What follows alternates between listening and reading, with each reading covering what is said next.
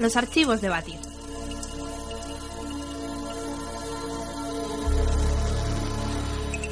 Muchos dirían de él que fue un hombre de honor. Otros lo tildarían de mezquino y los más lo llamarían traidor. Todo un personaje eterno en la historia, el cual, con sus más y sus menos, labró toda una épica que ha llegado hasta nuestros días.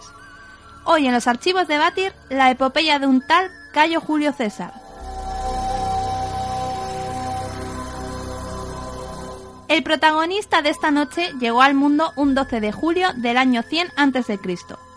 Nacido en el seno de la familia Julia, César siempre llevó a gala la historia que emparentaba su linaje con la diosa Venus. Sea como fuere, pese a su escasa fortuna, comenzó a codearse con los grandes de su tiempo. Fiel a los partidarios del siete veces cónsul Mario, perseguido por los leales al dictador Sila. Años más tarde, su inteligencia dio sus frutos y acabó formando un triunvirato con Craso, el hombre más rico de la República, y con Pompeyo, el mejor general de su tiempo.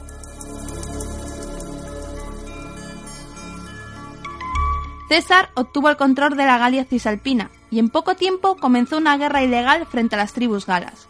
Una guerra que duraría casi ocho años. Tras vencer a los galos, César fue acusado por el Senado.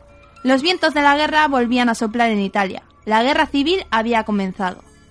Tras capturar Roma, César se enfrentó en Grecia al gran Pompeyo y solo gracias a la veteranía de sus hombres pudo salir victorioso. En los años siguientes, César siguió combatiendo a sus enemigos en las cuatro puntas de la República.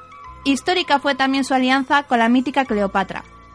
Tras regresar de nuevo a Roma, César obtuvo el rango de dictador de la República, un cargo vitalicio. Era evidente que nuestro protagonista estaba formando lo que en el futuro sería llamado el Imperio Romano.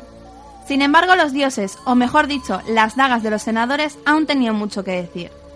Tras llegar al lugar de reunión del Senado, César fue atacado por varios senadores. Las cuchilladas fueron letales, murió allí mismo. Dice la leyenda que su cuerpo cayó a los pies de la estatua del gran Pompeyo. Sería su sobrino nieto adoptivo, Octavio, quien ostentaría el cargo de emperador de Roma. Sin embargo, la República viviría de nuevo un sinfín de batallas antes de que esto sucediera.